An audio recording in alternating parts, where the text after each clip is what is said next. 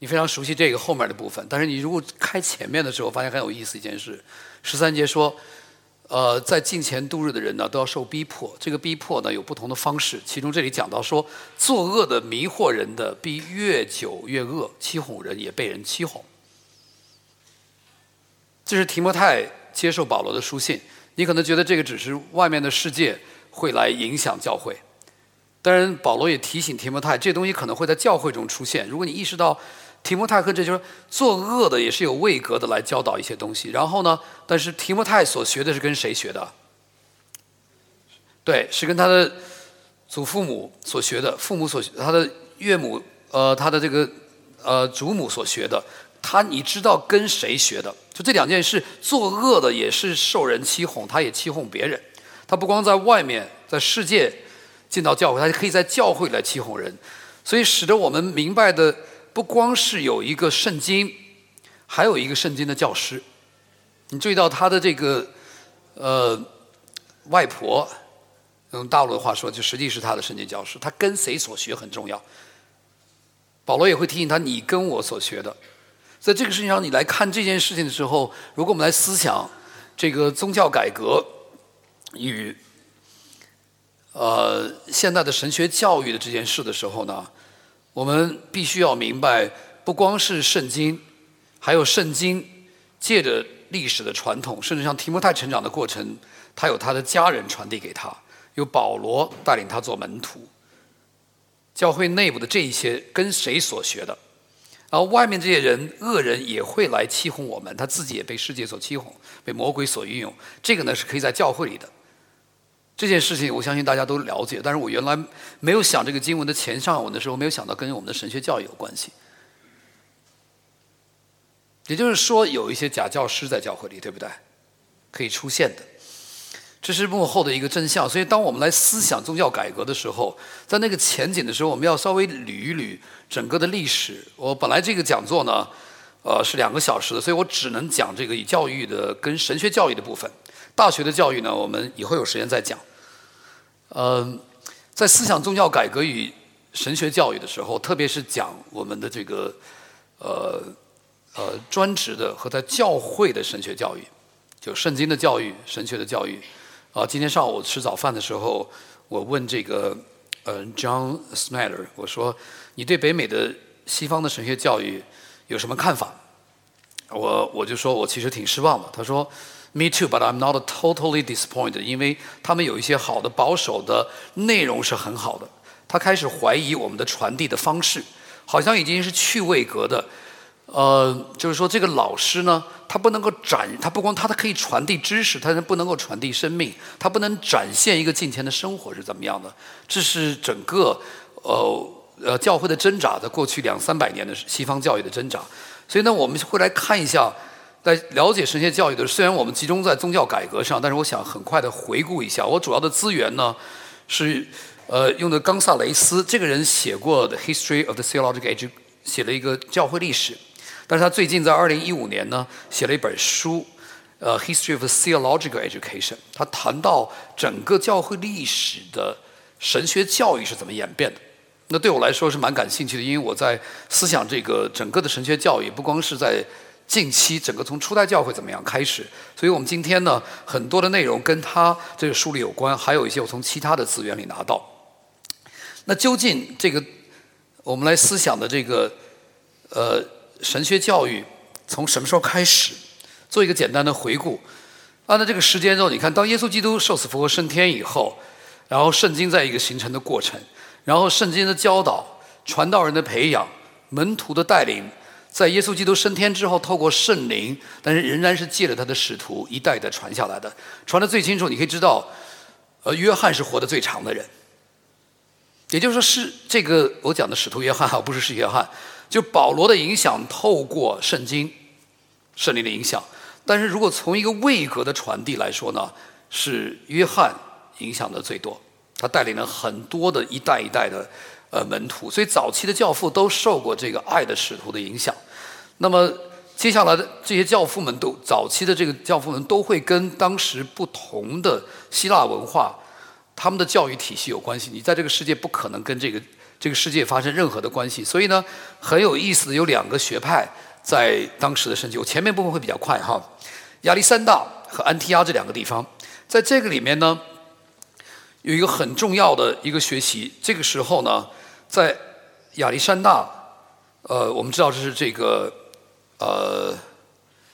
可以说是呃古希腊世界的第二大城，除了罗马之外，这很重要一个城市。然后安提阿呢，这个是呃一个大本营，宣教的大本营。那么在这里头呢，有一些特点是我原来没有注意到的。比方说，教会的神学教育哈，有神学教育，但是呢，你有没有想到它是不分牧者和平信徒领袖的？换句话说，那个时候哈，大家是一块学习的，有一个很强的共同体。牧者和弟兄姐妹的关系没有像天主教那样的很大的 hierarchy，甚至没有像我们今天的这样。当然这里有好有坏哈，但是这里有几点很重要的。冈萨雷斯在他总结里他说，长老和监督呢，他是带领下一代领袖的学习者，他先走一步，但是他要在他们中间言传身教。所以亚历山大和安提亚的这两个教育很明显，就整个的长老和监督都是在教会中产生的。你可能记得，呃，是这个 Revelation 这个启示录里头，这个期间教会，这些的教会的成长都是约翰给他们写信是很真实。这些人，约翰直接影响他们，牧养他们，是真实的教会。你可以想象，所以这里的这两间教会呢，整个在神学的教育上尤为突出。那在当时的教育中呢，很明显的，它跟我们今天的改革宗有点一样的，他们最早发明的要理问答。要理问答，在这个时候，就是我们知道古呃使徒信经实际上是呃罗马信经的这个后版。罗马信经比较早，就在受洗之前要背诵的。我们今天上午也背诵了，对吧？那这个就是当时的他们最简单的 catechism，圣父、圣子、圣灵的工作。所以他们主要的培训呢是要理问答记忆，然后案例牧师呢比会众多一点，但是。并不是要求像我们今天的神学教育那样，很有意思的。那时候初代教育很多的装备以后很快就被拆出去，开始建立新的教会。不过呢，显然希腊文化是仍然崇尚知识的，所以往往在他们中间受过良好教育的人，你可以想象这样的影子。比如说在新约圣经里头，呃呃亚波罗就是一个很有良良好教育的人，所以呢会有其他人。伯西白希拉和这个她丈夫就来辅导她，对不对？她就变成一个大有能力的人。往往在那初代教会仍然这样的，已经在世俗的这些个里有过良好教育的人，往往他们如果有好的品格呢，会被选为长老来装备他们，能够跟这个希腊的文化来抗衡，传讲耶稣基督道成肉身、复活升天的这个真理。所以观众记住这一点，就是在这个 这个时间里头，就是在主后的这个两三百年的时间里头。是要理问答的圣经，圣经还在写成的过程，就新约圣经呢还在正典的形成过程。所以呢，这些使徒所教训给他们的，主要是透过要理问答来给一般的弟兄姐妹交代，也给教会的主要的带领者，这是他的反映出新约教导的这个现金，这是他们用的很重要的方式。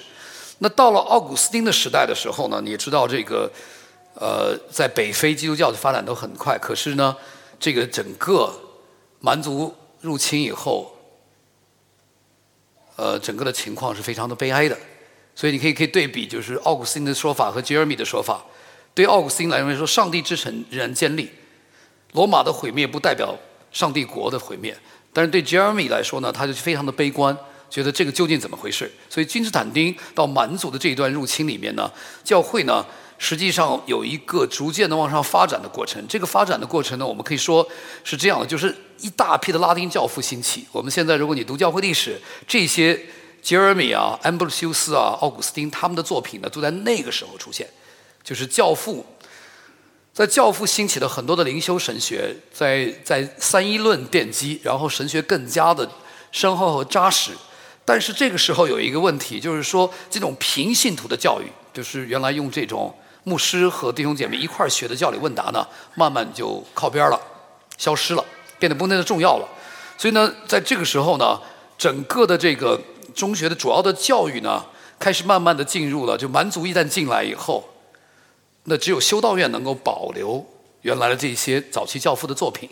那么只有在修道院的人才能够学到这些神学，所以因此的这个新的这个一代的领袖呢，往往是以修道院的方式来学习，预备成成为教会的领袖。所以在这个过程中呢，长老和监督教会的领袖呢产生的时候呢，这一代的学习呢是在呃一个修道院学习，可是呢。已经在另一个方面，亚历山大继续往前走，开始这个学校仍然保留。这种保留就是我们说古希腊的一些源头，就是我们讲的自由教育 （liberal art） 的那些对拉丁文、对呃原文都有一些教导的。在这个时候，他们仍然有。可是有一点让你们记住，就是说没有正式的一个培养神职人员的神学院。你知道，我们原想神学院在今天来说，哇，做牧师一定要去神学院毕业，就所谓的进。西方的还是东方的这种，但这个神学院这种概念只有两百年的历史。在教会初代这个五百年的时候，还没有一个叫神学院这事儿。神学院你知道什么时候出现的？这个名字是宗教改革之后天主教开始教的，很有意思。所以这个我们在想神学教育的时候呢，你要知道这些历史哈。那好，我很快的做这个。往前再走，那么也就是说，我们进入了古代和前现代的时期。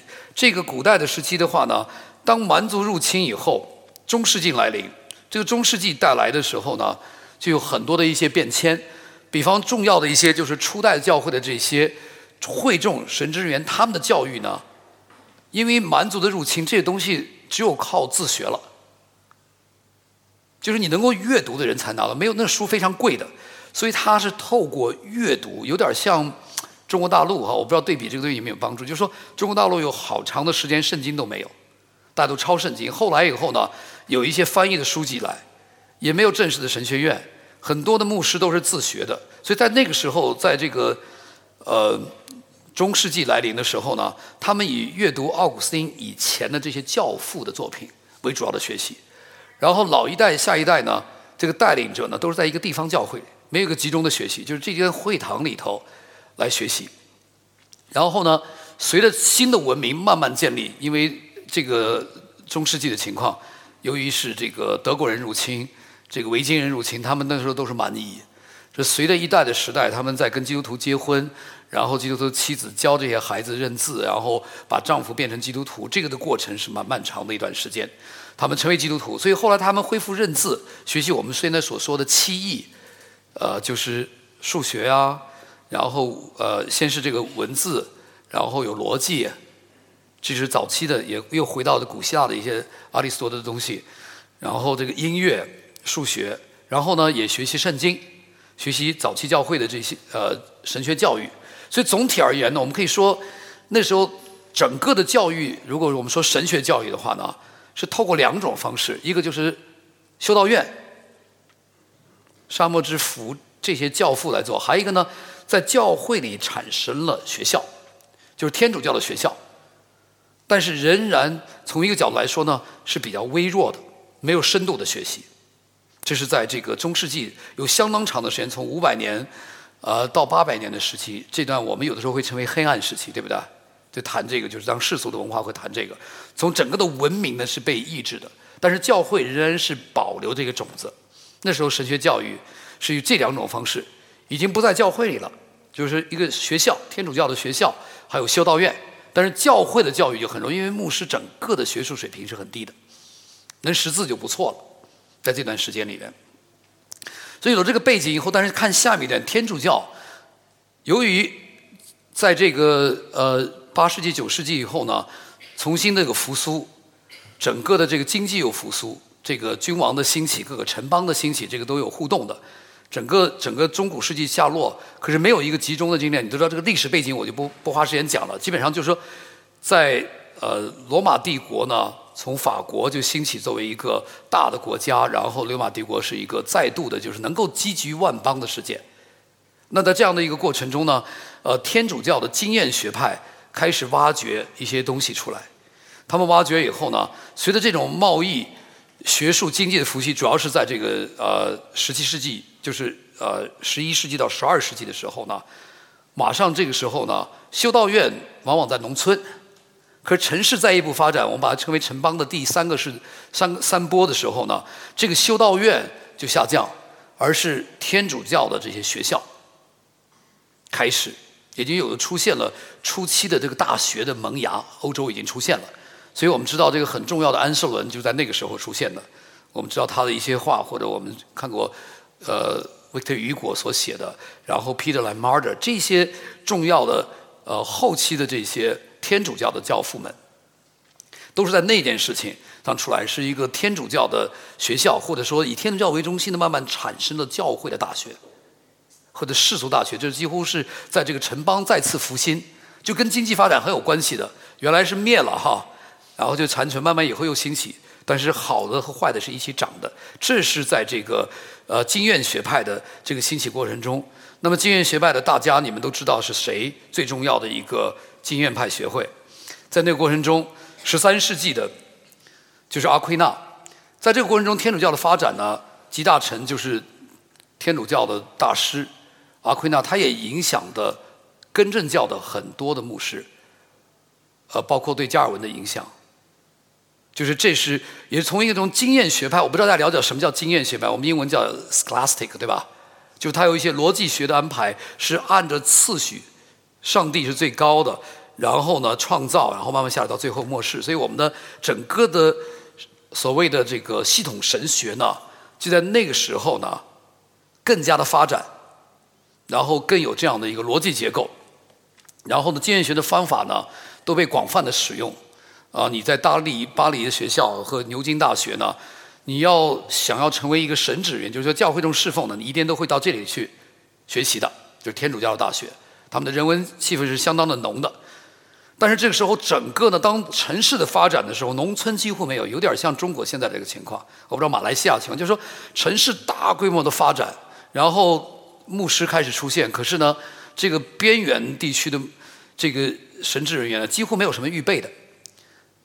所以这样两个之间呢，就是产生了一个我们讲的天主教。虽然从学术上有一个很大的发展，然后神职人员呢，基本上开始脱离会众，他们的思想就他们懂拉丁文，他们还用拉丁文来讲，可是老百姓没有多少人听懂拉丁文的。就在那个时候，我们就知道现在为什么宗教改革这个前期哈。所以在这时候，他们讲道仍然是用拉丁文来讲。那么神职人员呢，大部分培养以后呢，他们并不直接牧养教会的。然后呢，如果你跟你的会众没有在一起，没有牧养的关系，你的祷告、你的生活是脱节的话，你可以想象这段时间他们实际就没有被挑战。很多人，也就是你看一些，呃，我在大陆的时候，那还没信主，看什么《红与黑》的这种小说，就知道这个于连想爬山的路呢，包括他原来其中一个爬山路是成为一个修士，当然他最后没有走这条路了哈，就是在就是这个呃经院派中古世纪后期。这个的情况，但总体来说呢，牧者在呃，就第一线的牧者水平是很低的，肯定不懂原文的，然后呢，能够知对圣经了解也是非常弱的，他比较依赖于他的阅读。那可是，在修道院，就是这些天主教的大学里，城市是有一些大师出现，这些大师呢，往往成为主要的教师，但是他们并不牧养会众。这个脱节在那个时候就产生一个集大成。实际上，从天主教来说，那时候是一个他们的一个高峰，是一个高峰。但是教会呢，是一个低峰，就是说整个道德的败坏，什么都在那里慢慢慢慢脱节。所以这样的一个背景的时候呢，我们就可以在讲文艺复兴了，预备我们进入宗教改革。在文艺复兴时期，你们都知道，在文艺复兴间有一个，呃，有一个很重要的这个。呃，呃，细节，就是我们在现在可能都知道会嘲笑弟兄会，认为弟兄会没什么学识，尤其我们改革中的人有些骄傲哈。但是如果我看历史的时候很奇怪，就是弟兄会刚开始兴起的时候，他们有很深厚的人文的素养。就有的时候神会用不同的人哈，在那个时候他们的人文素养，呃，他们的祷告的进前，然后他们也读古典的作品，然后呢，在这里头呢，受弟兄会影响的就是。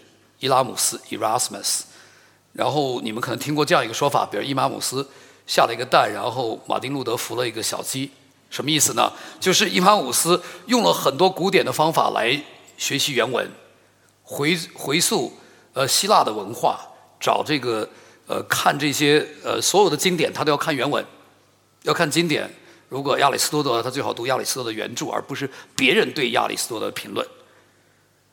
我知道这个这个治学的方法呢，其实影响现在这是很好的一面，就是你不光看第二手的材料，你要看第一手材料。在伊马乌斯这个 Erasmus 的时候呢，这伊拉伊拉乌斯他就做了这件事情，他下的这个蛋就是人们找源头，预备了宗教改革，他找希腊文化的源头，然后找原文的源头，就影响了后来的马丁路德。我们找什么源头？找圣经，对，找圣经的源头，开始找希腊文和希伯来文。用原文来读，甚至不用拉丁文来读。这个时候就是，但是从文艺复兴很重要，就是从这个天主教的这样一个背景下，然后慢慢开始找原文。这件过程中呢，就带来了一个巨变。这个巨变呢，就晕染了宗教改革。这是一个前提，在这样有没有问题？好，还有半个小时哈，我们我们待会儿再回答问题的。我们进入改教哈，这个背景呢，了解的就是从这个走漫长的这个一千五百年的时间，教会走过高高低低的，跟经济世界的发展都有关系，跟政治体系都有关系。那么在改教的时候呢，受很大的影响，就是路德。你毫无疑问，你一定记得这个改教运动发生的时候呢，发源地在哪里？在大学，对吧？是大学，是不是？马丁路德是个修士，没错。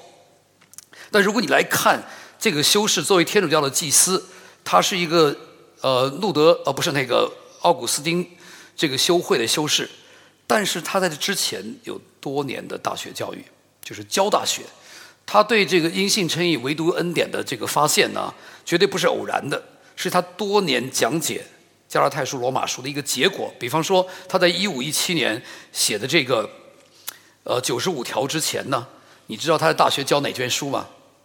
我在看这个历史很有意思，他教什么？就叫教罗马书，教了两年的时间，用希腊文读罗马书，然后来讲解。所以他在这之后的这个一五一六年，就是呃一五到一六年呢，他讲完了这个两个这个重要的系列——加拉太书和罗马书。他的前面他是在在研经，到后来他开始讲解。所以你如果来读这些。马丁路德早期的这个注释的话，你会发现他成为改教的一个很重要的基石。马丁路德到最后死的时候呢，他仍然是一个大学老师。所以从这个角度来说呢，你要来看马丁路德，他是一个牧师，是个修士。但是如果从神学教育的角度，你注意他是一个大学教授，不跟今天大学教授很不一样。他牧会的，他写讲章的，然后他的东西很快被印刷出来。所以呢，他在这个他在讲神学教育的时候呢，有一段重要的历史，就是他这个很知道他自己的短板。他是一个工，就是工程的猛将。有人这么形容说，如果今天马丁路德进入这个房间啊，每个人都会回头，都知道他进来了。如果加尔文进来，没人注意的，悄悄地从角落里走到那儿。马丁路德一旦进来，全场都知道。他属于这样一个猛将。但是他不是一个建筑工程师，他不是把这个东西、把这个 program 来建立起来的，他知道他自己的短板，所以呢，他就为上帝把另一个他的门徒带进来。你们都知道是谁对吧？马兰森、莫兰顿，他这样说这个呃莫兰顿，他说我天生呢是知道跟那些呃呃魔鬼猛兽交战的，我来披荆斩棘，挪开这些巨石，然后呢把原始森林清得干净，然后要谁呢？大师。莫兰顿进来，他的温柔和他跟上来的这种喜乐来浇灌耕耘，建立他这个学校。上帝把他的恩赐在这个时候，在这个呃威登堡后来的海德堡发挥的淋漓尽致，真是很有意思。所以在这个你来看宗教改革的关于教育的时候，从路德宗的角度来说呢，其实路德自己并没有花太多的时间，他写了一些要理问答等等的。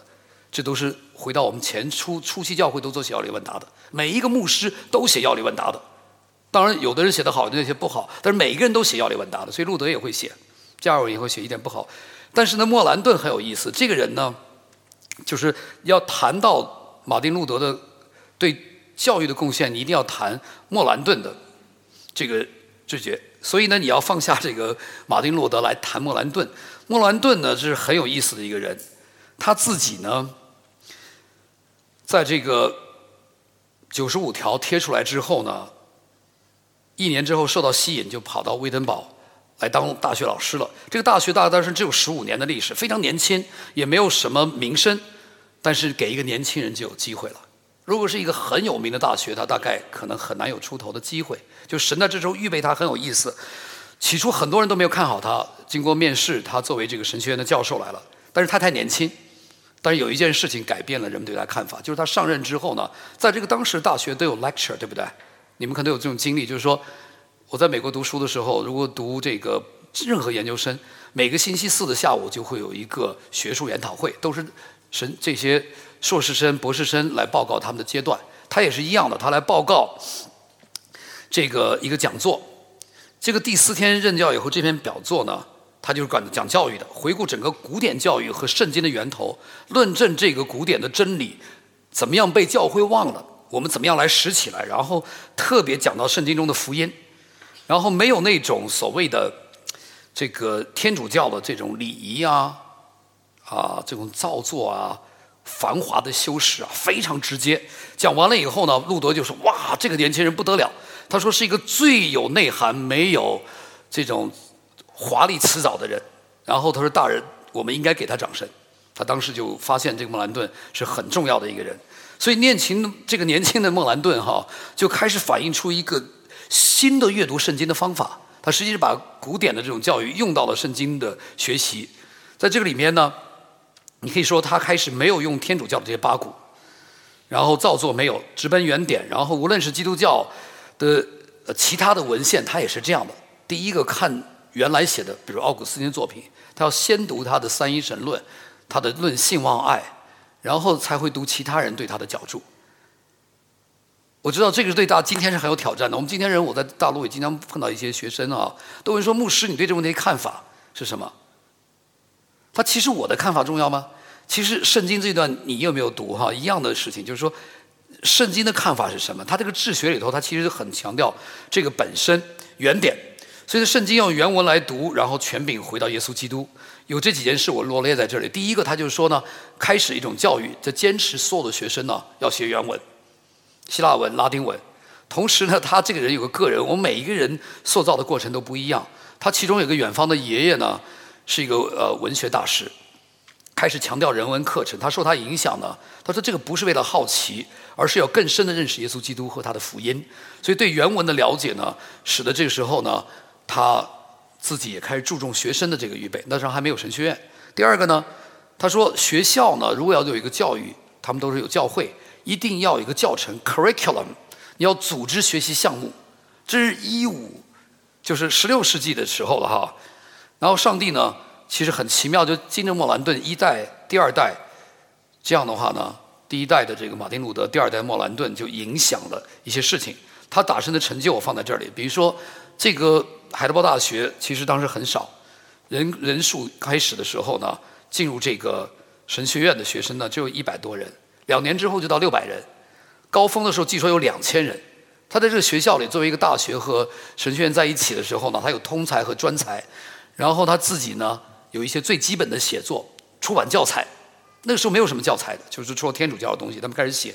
所以莫兰顿在他整个的实践中呢，他保持这些出版和教导之外呢，他把神学和侍奉紧紧连在一起。然后他也说，神学和圣经教育是所有教育中的皇冠。这就影响了他整个的的影响。所以让我简单给大家再罗列一下他当时做法哈，比如说。他从路德那里拿来路德的这个大小教里问答，这个就是教会的所有的弟兄姐妹都要学的。这神学教育不是光是神职人员的，他恢复初代教育的这些实践、信经、主导文、圣礼、圣餐的教育，在教会中教教到父母，父母在家里教，不一定是牧师要到家里去，是父母亲要在家里教。然后他自己的课程很有意思的，你看他这个课程哈，我知道你们可能没有一些人都学神学教育，但是你姑且了解一下。对你们是很有帮助的。谁知道马来西亚复兴的时候，你们都可能要很多人要学习这个。他第一个原文的解经，然后产生好的神学，立足于圣经的，所以他又对罗马书很重视。然后其他的新约，然后旧约，然后结束的时候呢，他的课程是到约翰福音，太初与道，道与神同在，是这样的一个。然后呢，他的学习呢，受这个人文主义影响呢，他是学习有项目的，按逻辑。按的循序渐进的方式安排，你看这个刚刚像亚里士多德逻辑会影响他的哈，上帝论一直到末世论，中间有律法和福音的关系，这个是呃里面的。那对今天的教会影响最大的呢是这件事情。如果你经过任何，你都如果想读神学，或者你看第三千几年教材，你基本上知道这个到现在是根正教大多数神学院的教程，变来变去其实没有变其中了。它定型的就是把神学科类分成三大类，一个就是圣经的研究解经，这是第一类；第二类呢就是教义和历史，在历史的脉络下看教义，回到圣经来看；第三类是整个的实践，就这三个都没有变。到现在，你如果看所有的。大多数根正教的神学院还是圣经学院，呃，都是这样的。到了博士以后，他会只是集中在某一个领域里面。博士是很很惨的，只一本圣一本圣经或者几节经文写这个博士。那所以这个是很不一样的，跟莫兰顿的时代是不一样。那莫兰顿还有一些的影响，其实是。很有意思的，我来说几个哈，是你们没有意识到他对不光对教会的影响。莫兰顿在那个时候呢，被德国人称为是德国人的教师，不光对教会啊，他二十一岁出版的这个希腊文的这个文法，作为大学的通用教材，用了一百三十年。然后他呢，用拉丁文文法编的时间更长，一直用到十八世纪，也就是说两百多年的时间。成为一个通用的学术的，因为在那个时候拉丁文仍然是一个通用学术，有点像今天的英文一样。你们在马来西亚非常好，都会说马来语、中文还有什么英文，所以上帝会使用你们的，你明白吗？这是很重要的，You are much blessed，真的是这样的哈。所以这个就是打开了一个国际交流的门户。所以当德国人开始这样做的时候呢，他影响了很多，他也写了最基本的，比如说逻辑学入门的这些通识课、历史啊。呃，物理啊，心理学啊，神学啊，组织人编采，很多东西不是他写的。他从小学到大学一开始来编教材。我知道马来西亚有一个短板，你们的大学教材都是用英文的，对吧？这是好的一个方面，但是你们从来没有自己编大学教材，是不是这样的？啊，对，是是是。但是一个文明要重建的时候呢？你会依赖于他们，但是你慢慢的要学习他们，要超过他们，这就是自己编教材的重要。做一个德国人是一个蛮夷，好，你要知道现在的德国当然很发达，那时候你来看的话，德国并不是一个很出色的国家，它的前后都夹击的，后面有法国，那边有西班牙。那他最后怎么会影响德国成为德国的教育家？就是影响德国现代的教育的，竟然是莫兰顿，就是教会祝福这个世界的方式。当时呢，路德写了一封信。就是说要办教育，最后呢，四年以后呢，根据莫德这封信呢，是莫兰顿提出了一个计划，让全国小学、大学都按照基督教根正教的教育来做。结果就是最后德国的公共教育是从莫兰顿开始的。所以当魏登堡，他就光光是有小学、中学，接下来他会做一件事情，就是在魏登堡产生了神学中心，这是一个大学，它的神学中心非常重要，吸引很多年轻人来。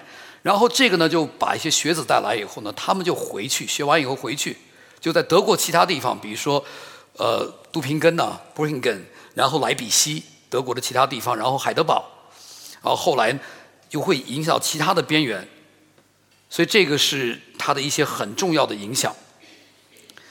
所以你当你来看，它不光是对圣经、对教会有影响，它对整个的德国教育有影响。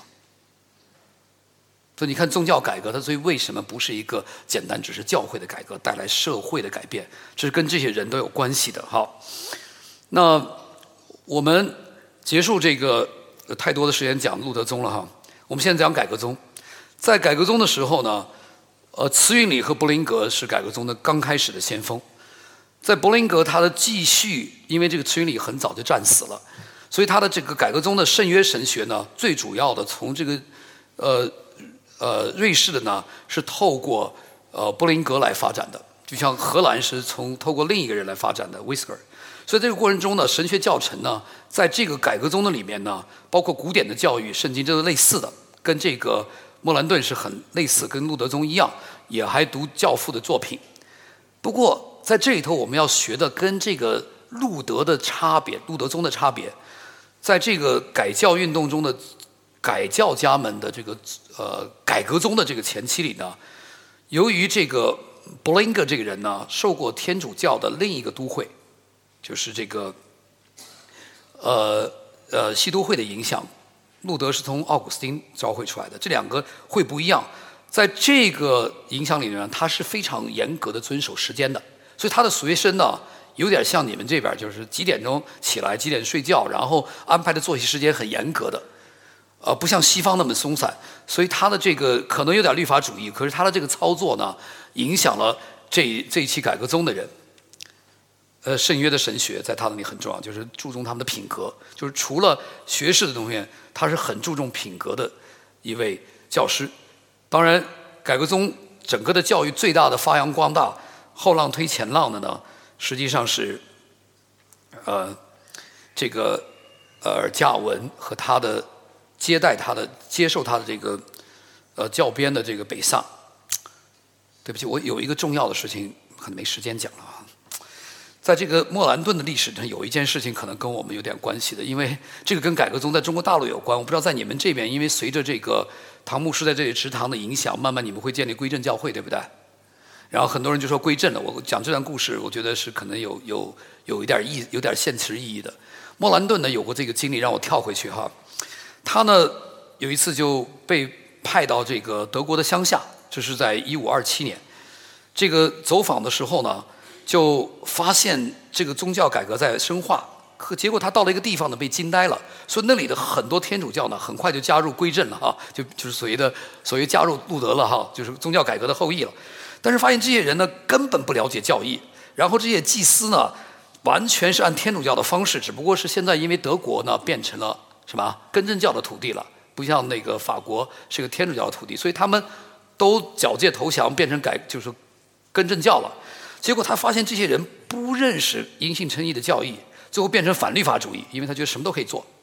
然后还有一些很有意思，就是在这里头产生了道德的淫乱的罪啊，等于跟就是天主教那些东西并没有除掉。他发现这个改革根本没有深化，这才有刚刚我们前面讲的那些不断的教育神职人员。那还有的一个错误就是，他发现这些好多的是这个牧师呢是滥竽充数的，什么意思呢？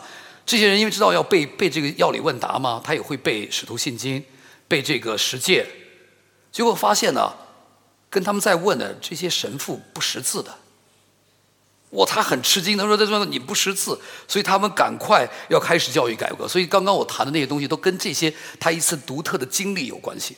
又觉得讲历史这部分我刚刚略掉了，所以导致他开始安利牧师，开始考核牧师。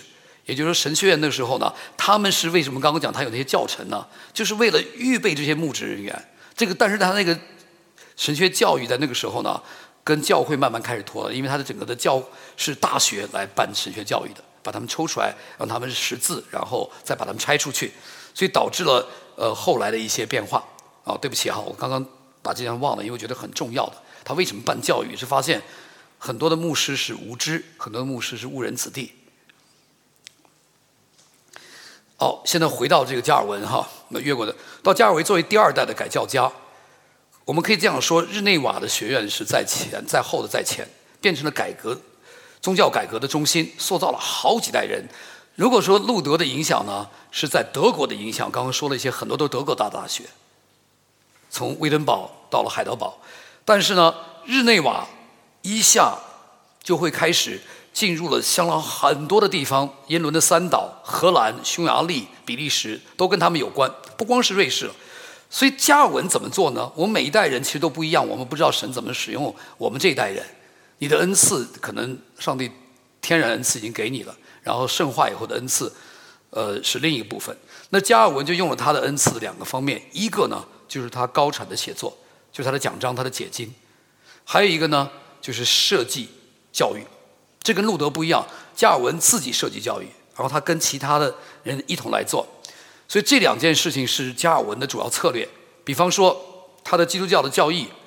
从一个敬虔的大学，还记得我刚刚说，柏林格是一个注重敬虔的，所以加尔文会受慈云里的影响，比路德宗更加注重敬虔的教育 （piety），会影响到后来的荷兰的这种敬虔主义。荷兰的清教徒和英伦的清教徒，他都有一个高的学识、高的生命的要求。所以他开始教育说实践，呃，基督教的真理，同时反驳天主教的指责。在这过程中，慢慢就产生了一个大学和神学的教育，导致了整个欧洲的改变。所以受这个，呃，这段时间是很重要的。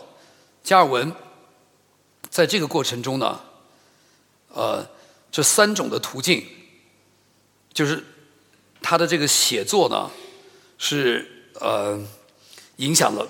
然后他接着呢，继续用写作，就是写药理问答。我刚才说过了，每一个牧师都写，所以他会写，他会写他的教育问答，不光跟大人写，跟小孩写。基本上在当时的情况下呢，是下午的时间呢，有点像我们这样，就是父母亲都来听某一个他连续的教导，然后教导父母亲、教导孩子之后呢，把这一周的教章跟你们今天上午一样，教导一段圣经，还把罗马书跟这个什么，呃，和西亚书连在一起，然后呢，会影响我们的父母亲，然后我们对圣经有了解，然后再有药理问答之后呢，父母亲就把药理问答带回家。第三个写作是加尔文的注释书。除了使徒，呃，除了这个起初之外呢，加尔文写了整本的圣经的注释书，直到今天都影响到我们。有一个牧师这样说，他说：“我自己写解经，也看不同的解经书，到最后呢，都会看看加尔文怎么写。”他说：“我很，我很，我一点不惊讶，经常会发到发现到一些金子，就是他的解经的一些亮光，所以成为很好的参考的书卷。那除了这个他的写作之外，牧养之外呢，加尔文就是他的建立学校。”他的这个学校呢，就是建立学校重要性。他整个的目的是什么呢？培养牧师，培养教师长老。呃，就是他还有教师嘛。所以整个的过程，这三类人呢，是透过谁来谱写？透过教师的。就是教师要产生出牧师、长老和执事。那教师自己是牧师之一。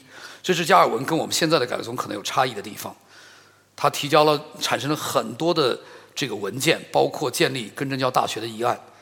但是当时的市议会不同意，在这过程中，九年之后这个议案通过，到了一五五九年，日内瓦大学产生了。产生的时候，加尔文做了一件重要的事，他自己不是三头六臂，什么都能做的，所以他就去挖一个人才，挖来一个很重要的贝萨。贝萨当时是在在不是在是从那个不在日内瓦，是在呃另一个城市。把他挖来以后呢，作为校长以后呢。整个加尔文原来预备的这个这个大大的计划呢，贝萨就把它实施了。莫兰顿跟路德不一样，路德没有什么实施计划，只有想法；然后莫兰顿有实施计划，然后实施。而这边贝萨跟加尔文是这样合作的，加尔文有一个详尽的实习计划，然后这个贝萨把它做完了，也是一个从中学、小学的过程，有点这点有点像中中国的情况，小学是一个 private。在当时叫，就是说，你看英文可以看出来，呃，这这这是拉丁文，就是 “scola private，这是小学，中学呢叫 public，叫叫公共的学校，所以它仍然是一个呃人文的摇篮，所以在它的发展中很有意思。五年之后呢，中小学有一千两百人，最后大学有三百人，最后这三百人中间呢，就是我们前面讲的，经过呼召培养以后呢，就回到他们各自的。地方把加尔文主义呢带回到了法国，带回到了荷兰，带回苏格兰、英格兰，世界各地。然后这些人呢又开始办小学、中学。我不知道你们在啊这里的情况是怎么样。在中国大陆，这件是一个很新鲜的事，就是说一个教会几间教会，我们在座的这几位牧师和他们这些教会的领袖，他们教会没有你们大，他们会办学校，或者跟你们差不多大，他们办小学，有的地方办中学。还有些地方还办大学，因为他们不相信共产主义教育能够培养出什么样的人。整个的教育的破产也给了我们机会，所以这个你，我觉得这对对于我们现在亚洲的教育，如果基督教要复兴的话，嗯，这件事很重要的。好，让我做一个总结，在根正教的时期，这些重要的人，他们做的时候呢，有两个重点，一个是改教家的对教育有两个重点，一个呢。就是教会牧师的培养，还有一个呢，普通会众的教育。这两件事情，他们试图，并不是完全的回到古代说一样的。他是你是能够像圣经讲说，你能够训练其他者的训练者。然后呢，但是你一定要栽培平信徒领袖，整个的长成耶稣基督的身量。所以他这两个重点，就是教会要教训两千人，要产生将来的领袖，要产生所有的成熟的门徒。换句话说，用今天的话说啊，第二个呢，就是一个有个途径，就是当时一个非常重要就是现代的印刷术，对吧？这个印刷术整个印的书籍出版，还有一个就是学校有项目的建立。那你来看这个呃典型的例子，就是德国的就是威登堡，我们这那个呃在呃日内瓦的改革中呢，这两个大学。这个大学教育的巨大成就呢，其实就促成了神职人员的时候需要一个正规的考核案例，这是历史上的第一次。换句话说，牧师要受过神学院教育或者这种三年的教育呢，是在这个呃一五六六年的时候出现的，就是十十六世纪的时候的发生的事。以后这个惯例持续了五百多年到现在，也就是说。神学教育从一个正式教育有五百多年的历史，神学院呢又更短。中间天主教就是跟神学院有关。我刚刚说天主教这边我就讲的很快。天主教作为一个反基督教的这个反更正教的以后呢，它也发生它自己自身的弱点。尤其耶稣会的发展，耶稣会是很强调他们的学术的，所以在耶稣会的发展里面呢，最后导致呃他们的学习计划在他们的里头要跟更正教抗衡，然后产生了我前面提到的。就是一五六三年出现了这个名词，叫神学院，意思是苗圃，很有意思啊。这个比喻，它是呢到神学院苗圃完了以后呢，把苗圃再移到不同的地方。这个跟根正教是不太一样的。根正教强调说，你的神职人员的培养要在这一群人中间。天主教呢，它是一个我们讲的这个有等级的，对吧？所以这个神职员培养出来，它可以把它拆派到不同的地方。但是根正教，无论是路德宗还是呃改革宗，还是后来我们看的这个主流是说，主要的牧者要在这一群人中间产生出来。空降兵是非常危险的。你们的王牧师在你们中间这样产生的，对不对？他被别人学，然后我就发现这个是应该教会的路。天主教这个苗圃一进来哈，大部分很快就夭折了，要么被别人吃掉，或者把教会搞糟了。你一定要在这个人群中间产生的教会，它有一个整合教育改变的方式。它用了古代的修道院的东西，新的人文主义做了整合，这是从教程的角度。但是它从这个平信徒和教牧人员一同成长的，它没有放。这是我觉得很重要的一个反思。甚至还有一个警告，在宗教改革，我查了一下历史，在一百五十到二百年之后，日内瓦大学有什么改变？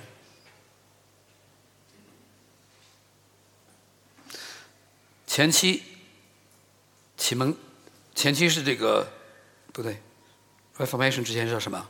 我脑子不转了。哦，对，文艺复兴、宗教改革，接下来启蒙运动。你知道启蒙运动，我们都知道是不好的事儿，对不对？理性主义高涨，结果日内瓦大学变成这样一个大学。我知道改革宗人不讲这个的，但是我觉得这是我们一个很深的伤疤，一个很重要的一个学校兴起，但是一百五十年之后。就完了，有点像荷兰一样，一伟大的首相凯普尔，然后承接了一大臣，觉得他过去以后，这个国家现在，所以这两件事情其实是我们应该要特别小心的。这种所谓的单线的 intellectualism is a killed church，必须要跟平信徒在一起，这是一个很重要的教训。那我结束的时候，哎呦，我晚上没时间了，对不起，讲前面讲太多了哈。如果总结一下呢，在整个教会历史中呢，你可以来看有不同的神学教育的模式。一个呢，就是说改变个人的模式，改变上认识上帝的模式。这个改变个人的呢，是一个所谓古典的雅典的学术，它实际是很神学性的。第二个呢，是任性式的日内瓦式的，我们把它称为一个学院神学院产生，他们是认识上帝，认识自己。然后呢，还有一个是建造教会的模式，这个是在后来德国的发展，特别把科技引入，他们特别强调职业，就是说牧师是一个 professional 的 teacher，OK，这个其实有对的地方，也有很可怕的地方，这是柏林学派引出来的。还有耶路撒冷的这个宣教的这个模式，叫这种耶路撒冷讲雅典、讲日内瓦、讲柏林呢，就是让大家能够记住哈。然后他特别强调共同体。耶路撒冷的这个一同的祷告，一同的生活，他们强调说，最后耶稣基督要胜过这个世界，要改变这个世界。所以从他们的这个不同的教程、不同的侧重点，你可以看到这个每一个学派。如果说我们改革宗是任性的话呢，呃，跟古典、跟宣教、跟职业有什么差别？我们可以看出来，是这样的一种结结论的，就是目的它有的是强调在古典的教育特别强调一个人的培养，人文的教育就是这个人如果培养出来做什么都没关系。注意到这点哈，他不是特别强调你的技能能干什么，你把人搞定了，学什么专业都没关系。我举个例子，我们的一个哎没时间了，别举了。然后呢，呃，在这里面呢，就是从我们的这个信仰里面呢，我们特别要对上帝的敬拜。然后这边宣教性和科学性，所以你可以看到这些不同东西我们怎么学，能够把它放在一个适当的位置是我们的祝福。搞得不好呢，就是我们的一个咒诅。那这是这样的一个整合。呃，我要跳过这些北美神学院的情况哈。那一个归正的教会是一个不断归正的教会。我结束的时候呢，想来谈这个，就是在当时的除了教育的发展，除了呃。呃，宗教改革的前期这些历史的预备，还有一个就是技术的预备。为什么马丁路德改教成功了？不是在前面十三、十四、十五世纪没有改教家？我们都知道翻译圣经的人，Wycliffe 还有好多的人，为什么他们没有做成？有一个历史的关键跟技术有关的，就是印刷术 （printing press）。这件事情呢，使得整个宗教改革的事情发生以后，完全席卷欧洲。你们都看近去年一年，你们都看了很多改教的东西。讲到讲章一出来就印出来了，下个星期就到各各界，所以整个教皇是烧都烧不尽的，来不及的，有点像中国大陆现在各个。如果我就说，我们所有的牧师都把你的奖章放到网上，你别光王毅一个人的，你需要每一个人都放。你看他给你封，能封得起吗？封不过，那没法烧的，野火烧不尽，你必须要这样做。每个人会造就不同的人。所以我们现在这个时间的话呢，我就说改变教会的现在这个重要的技术就是网络技术。这件事可以是个载体。你如果忘记这件事情，你就忘记了宗教改革的先贤们做什么，这是非常重要的。今天我们很多的事情可以传递。所以你从一个角度来说呢，我们为什么要做这些事情？如果在一个宣教策略、在教育的层面来说，你要从最基本的纸张做起。对非洲贫穷的国家，你从音频、视频、在线、手机，就能有尽有的，你都可以来做。你可能把某一部分做得好，你的根据你的对象来这里头来看待你的教育，我相信这是非常重要的。神给我们一个极大的祝福，也可能是一个极大的诱惑。但是怎么样面对科技，是完全的拥抱，没有任何的遐想，还是说是有意识的使用它好的部分，然后拒绝？这个是一个。呃，我们今天的挑战，但是是个挡不住的浪潮。那我在这个里头，我想，嗯，在我们的这个呃西方的神学教育，我刚刚讲到这样的一个呃问题的时候呢，西方教育给我们很多的贡献，包括它很好的学识，太多的内容需要翻译。但是有一件事情，就是这种一起成长的模式呢。有可能被神学院的教育的模式如何？就是那个我刚刚开始的说的 John Smith，他说我们的方法论会影响我们整个的教育。换句话说，耶稣基督的教育模式我们没有好好想。苏格拉底怎么教？孔夫子怎么教？为什么教这些小的人？为什么有这么多的互动在他们的学习中？你在圣经中有很多的教导，耶稣基督讲完道了以后就开小灶，对不对？我为什么这样教？然后门徒就开始搞明白了。为什么这样教？为什么用比喻？为什么之后一会不让他们说，以后让他们去说？他后面的时间跟他的门徒花的时间最多，而这些人呢，是颠覆世界的人。所以，我结束的时候呢，想对西方的教育做一个评论，然后把时间留给你们自己去想。这个冈萨拉在他的一五年的这个时，因为对不起，我时间掌握的不太好。他在这个教育神学教育历史中，他提到了四个重要的前提。我觉得对你们应该有很大的启发。他第一个他说，某种形式的神学教育是教会的根本特质。如果教会不做神学教育，没有前途，因为你没有产生传道人，没有产生门徒。他说这个是某种形式，他没有说特定了一种你不可不做的。小群也做，弟兄会也做，它是某一种形式的。他说过去的几个世纪里，四个世纪里，传统的西方神学教育处在危机中。